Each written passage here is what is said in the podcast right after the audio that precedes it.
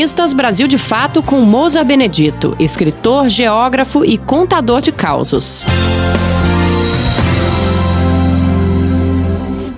Lá pelos anos 1980, fui fazer um trabalho no, município de Touros, no Rio Grande do Norte, e conheci um povoado muito bom, chamado Carnalbinha. Não tinha ruas, só uma estradinha de terra, com casas simples, espalhadas entre coqueiros. Era uma comunidade de pescadores, com um povo simples e bom. Havia muitos e muitos coqueiros, e reparei que eles tinham marcas. Uns tinham um X feito com cal, outros tinham um círculo em volta do tronco, outros dois círculos, outros alguma letra desenhada com cal ou piche. Curioso, perguntei o que significava aquelas marcas. E me contaram que eram para identificar o dono de cada coqueiro. Quem plantava um coqueiro era dono dele. E então, quando começava a dar cocos, o dono era quem tinha direito de colher os frutos. Para não dar confusão, fazia essas marcas, pois cada um plantava onde quisesse e os donos eram misturados. Não havia donos das terras, elas eram da comunidade.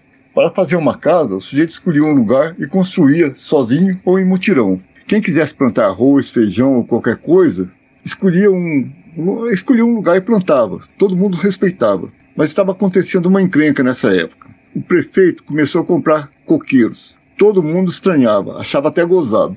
Como é que pode alguém querer comprar coqueiro? Era só plantar. E vendia baratinho. Assim o prefeito comprou todos os coqueiros de uma área grande e depois cercou tudo, dizendo que era dele. Aí é que o povo percebeu a armadilha. O sujeito usurpou a terra. Um velho morador concluiu: o que ele comprou foi os coqueiros, não a terra. A terra não é de ninguém. A terra é do povo, é de Deus, é da nação. E eu me lembrei de uma conversa com uma amiga. A propriedade da terra começou quando alguém cercou um pedaço, falou que era dele e os outros acreditaram. E eles foram se apropriando de tudo. São poderosos que contam com a ajuda dos governos. Vi na internet que Carnaubinha não é mais aquela. Virou uma vila como outra qualquer.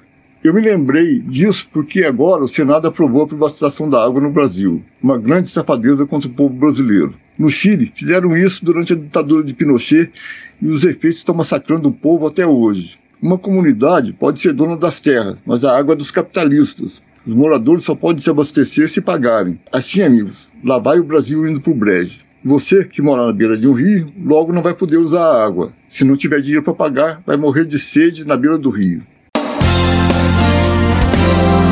Você ouviu o escritor Mousa Benedito, geógrafo e contador de causos.